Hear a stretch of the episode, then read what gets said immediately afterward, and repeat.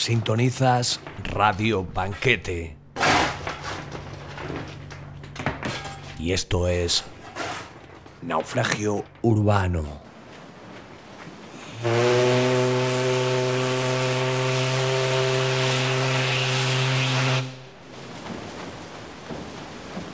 Esta semana, textos de El Innombrable de Samuel Beckett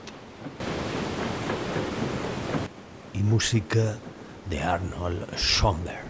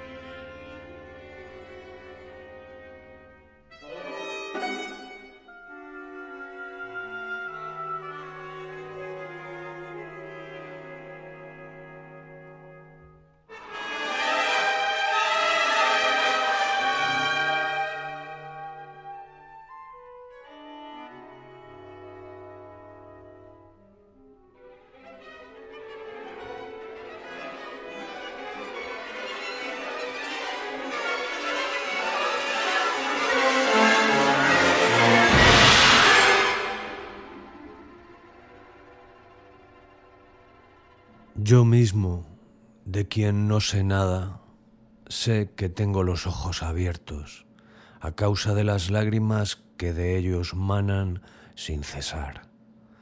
Me sé sentado con las manos en las rodillas a causa de la presión contra mis nalgas, contra las plantas de mis pies, contra mis manos, contra mis rodillas. Contra las manos son las rodillas las que presionan, contra las rodillas las manos. Pero, ¿qué es lo que presiona contra las nalgas? ¿Contra las plantas de los pies? Lo ignoro. Mi espalda no está sostenida. Refiero estos detalles para asegurarme de que no estoy echado de espaldas, con las piernas dobladas y en el aire, con los ojos cerrados. Bueno es asegurarse de la propia posición corporal desde el principio, antes de pasar a cosas más importantes. Pero, ¿qué es lo que indica que miro rectamente hacia delante de mí como indiqué? Me noto con la espalda erguida, con el cuello erguido y sin torsión y allá arriba la cabeza, bien asentada, como en su bastoncillo la bola del boliche. Estas comparaciones están fuera de lugar. Después hay el modo de correr de las lágrimas, que me corren por toda la cara, desde los ojos hasta las mandíbulas, e incluso por el cuello, como no lo haría, me parece, por un rostro inclinado, por un rostro invertido. Pero no debo confundir el enderezamiento de la cabeza con el de la mirada, ni el plano vertical con el horizontal. En cualquier caso, esta cuestión es secundaria, porque no veo nada. Estoy vestido, A menudo me he hecho esta pregunta. Si estoy vestido, solo lo es ligeramente. Pues noto que las lágrimas me resbalan por el pecho, por los costados y por toda la espalda. Ah, sí, estoy realmente bañado en lágrimas. Se me acumulan en la barba. No, no tengo barba.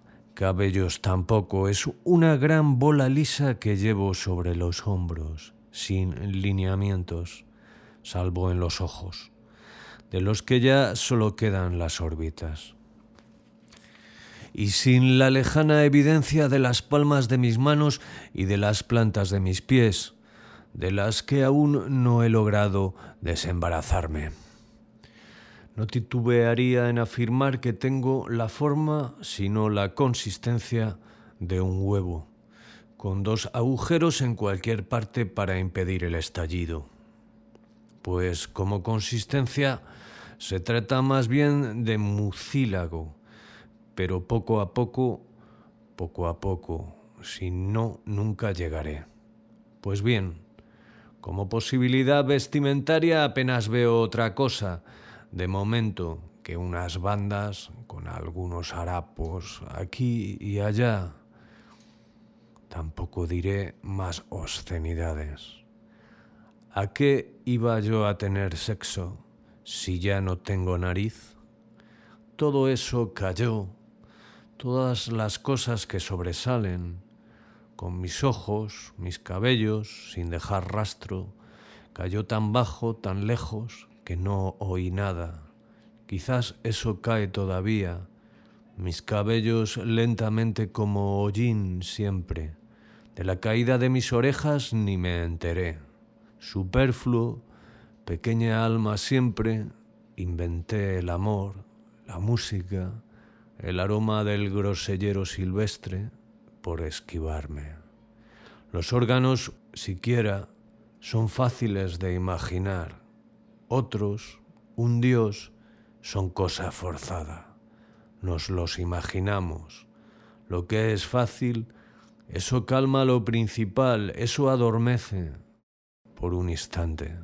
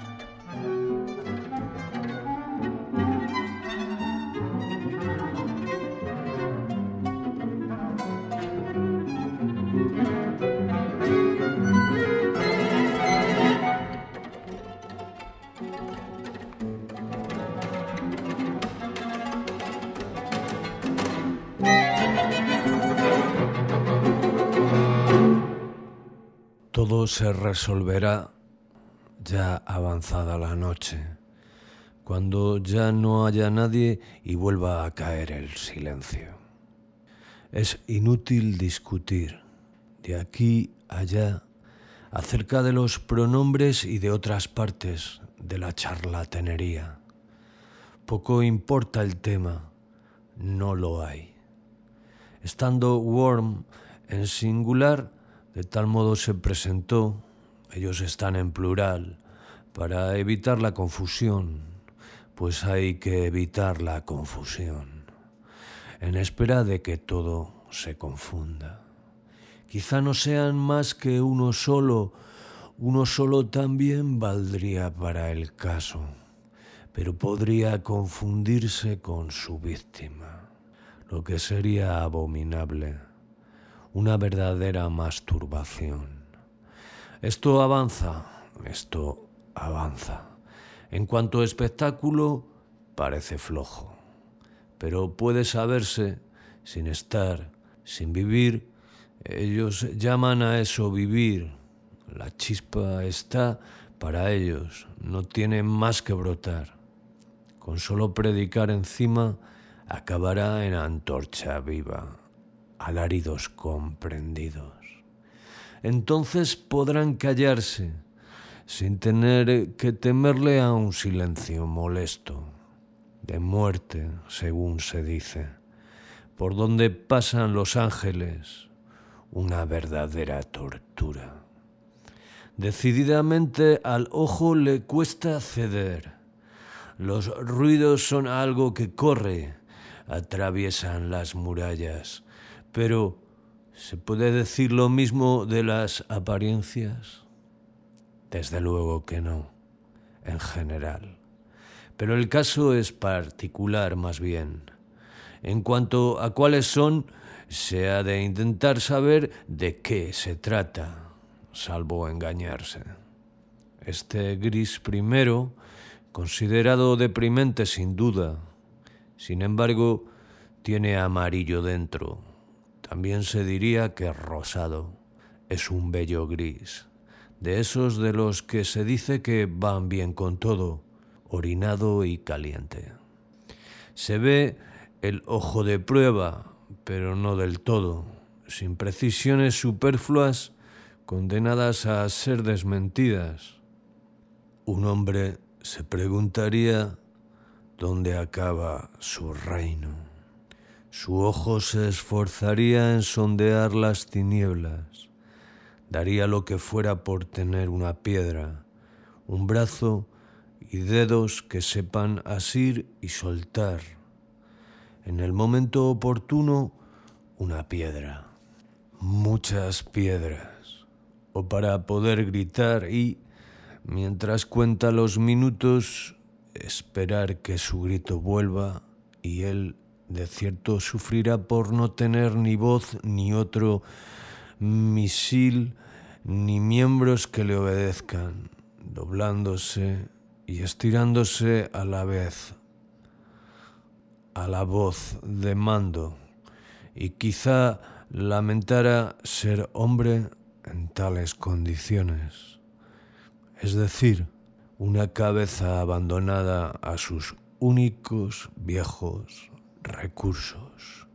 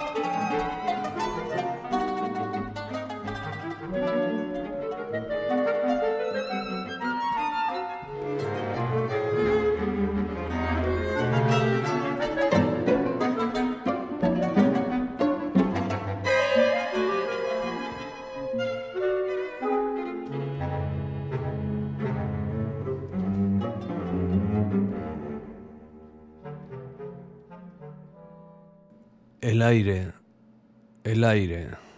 Tratemos de ver qué se puede sacar de este viejo tema. De un gris justamente transparente en mi proximidad inmediata, se extiende fuera de este círculo encantado en finos velos impenetrables, de un tono apenas más oscuro.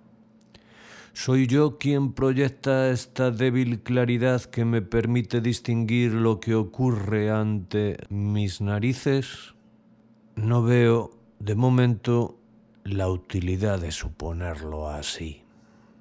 La más profunda noche a la larga se deja taladrar hasta cierto punto, como he oído decir. Sin ayuda de otra luz que la del cielo ennegrecido y de la tierra misma. Nada nocturno aquí. Este gris, no por ser primero y tenebroso y después francamente opaco, deja de ser de una luminosidad intensa. Pero en realidad, esta pantalla contra la cual mis miradas tropiezan, con todo y seguir viendo aire en ella, ¿No será mejor el cercado de una intensidad de plombangina?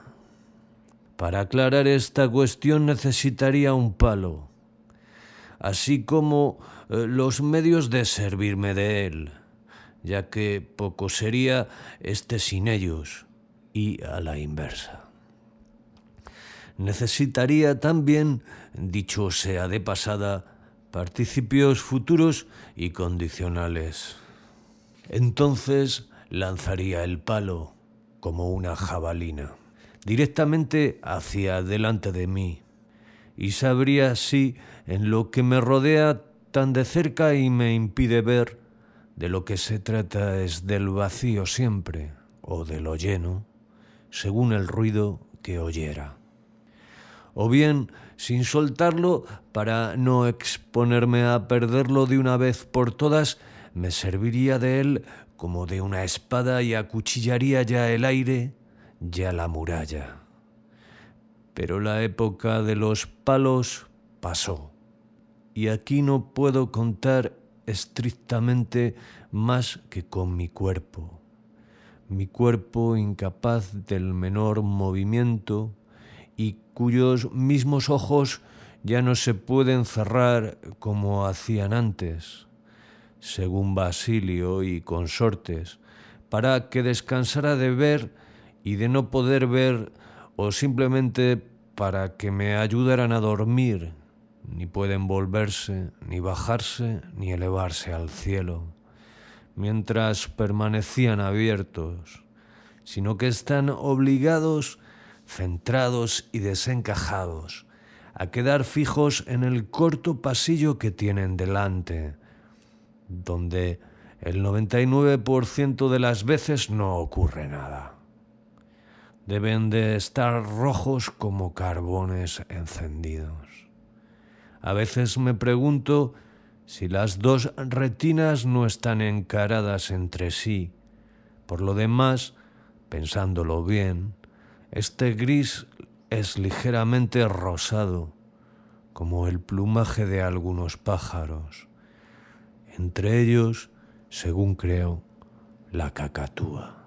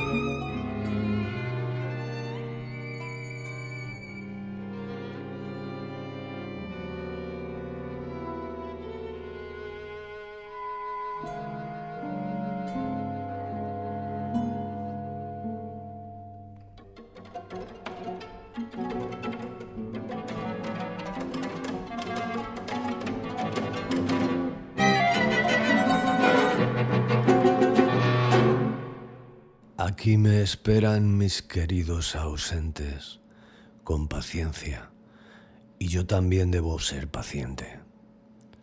Allí dentro un rebullir de Pepe, Memé, mamá y los ocho o nueve mocosos. Con los ojos pegados a las rendijas seguían mis esfuerzos de corazón conmigo. A medida que yo giraba por el exterior, ellos giraban por el interior, descontada la diferencia de curvatura. Durante la noche, por turno, me observaban con ayuda de un proyector. Así giraban las estaciones. Los niños crecían, los periodos de ptomanía iban empalideciendo, los viejos se acechaban diciéndose, ¿seré yo quien te entierre? ¿Serás tú quien me enterrará? Desde que estaba allí tenía un tema de conversación y hasta de discusión, el mismo que antes, cuando me fui, incluso tal vez un interés en la vida, el mismo que antes. El tiempo les parecía más corto. ¿Y si le echáramos algo de comer? No, no, no hay que molestarlo. No querían romper mi impulso hacia ellos. Está irreconocible.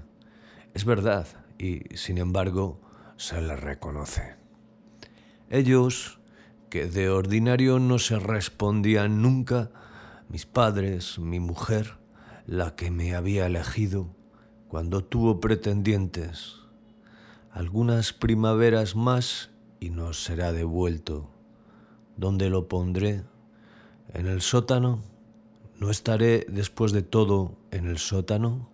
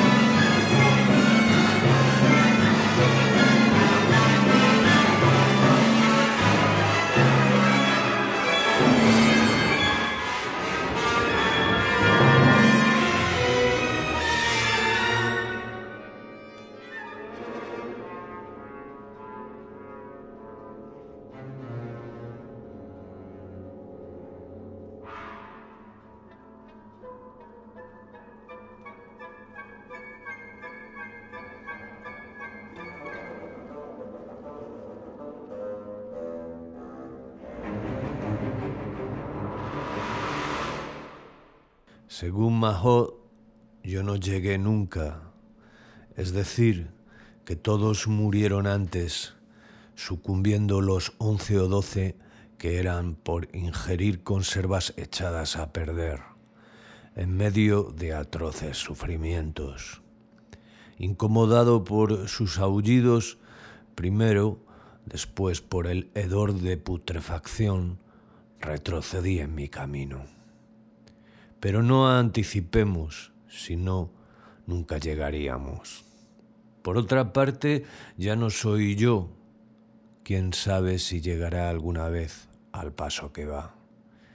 Diríase que desde el año pasado va más despacio. O las últimas vueltas han ido deprisa. La pierna que me faltaba les era indiferente. A lo mejor ya no la tenía cuando partí. ¿Y si le tiráramos una esponja? No, no, no hay que distraerlo, decían. Por la noche, después de cenar, mientras mi mujer me vigilaba, los viejos le contaban mi vida a los niños adormilados. Resultaba una velada hogareña.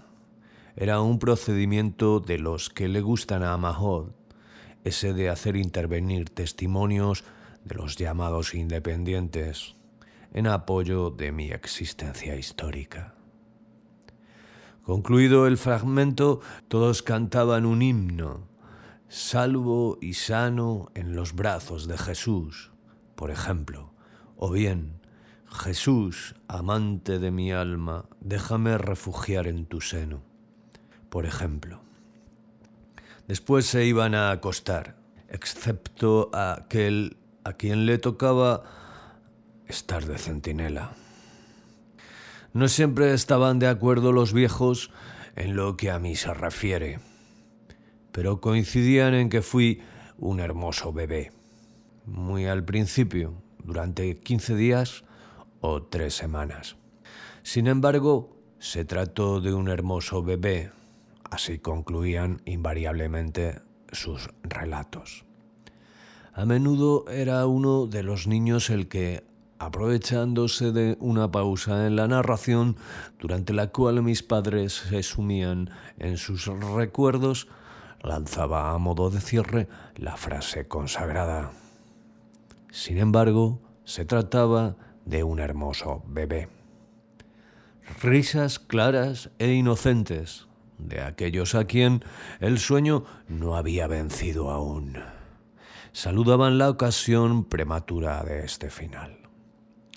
Y los propios narradores, bruscamente arrancados de sus tristes pensamientos, no podían contenerse de sonreír. Después todos, salvo mi madre, a la que fatigaba estar de pie, se levantaba entonando el dulce Jesús manso y suave, por ejemplo, o bien mi Jesús único, mi Jesús todo, óyeme cuando te llamo, por ejemplo. Él también debió de haber sido un hermoso bebé. Entonces mi mujer comunicaba las últimas noticias para que se las llevaran al lecho. Ahí está caminando otra vez hacia atrás. O se ha puesto a rascarse. O ha hecho el cangrejo durante sus buenos diez minutos. O venid pronto, está de rodillas. Lo que evidentemente valía la pena ir a ver.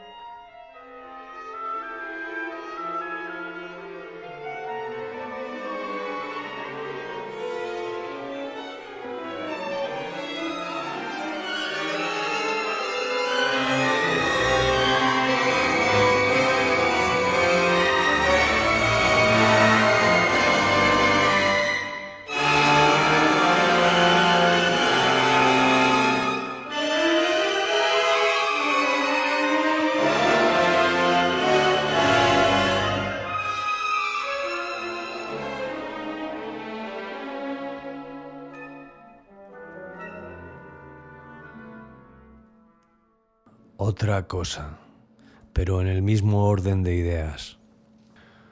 El asunto es espinoso. ¿No es preferible la pleamar de un sufrimiento a aquel cuyas fluctuaciones hacen creer a cada momento que, después de todo, acaso no dure siempre? Esto depende del fin perseguido, es decir, un leve movimiento de impaciencia de parte del paciente. Gracias. Es el fin inmediato. Después vendrán otros. Después se le enseñará a estarse tranquilo. Entre tanto, que al menos se agite, que se tire por el suelo, que demonios, ya que no le queda otro remedio cualquiera que sea para romper la monotonía. No dejan, no, Dios mío, los quemados vivos, cuando no están atados, de precipitarse en todos sentidos, sin método, chisporroteando, en busca de un poco de frescor. Los hay cuya sangre fría les lleva hasta a desfenestrarse. No se le pide tanto, que descubra por sí solo los bálsamos de la huida ante sí mismo. Eso es todo. No irá lejos, no necesitará ir lejos. Que no cuente más que consigo mismo para paliar lo que es, sin que él intervenga para nada que haga como el húsar, subiéndose a una silla para mejor ajustarse el penacho de su gorro. Sería lo de menos. No necesita razonar, solo sufrir, siempre del mismo modo. Nunca menos, nunca más, sin esperanza de tregua, sin esperanza de consumirse. No se trata de nada más complicado que eso no hace falta razonar para no esperar. Venga, pues, la monotonía es más estimulante. Pero, ¿cómo asegurarla? No importa, no importa. Ellos hacen cuanto pueden con sus pobres recursos, una voz, un poco de claridad. Los pobres, esa es su tarea, dicen. No se acostumbra, no cede, nosotros no sabemos nada.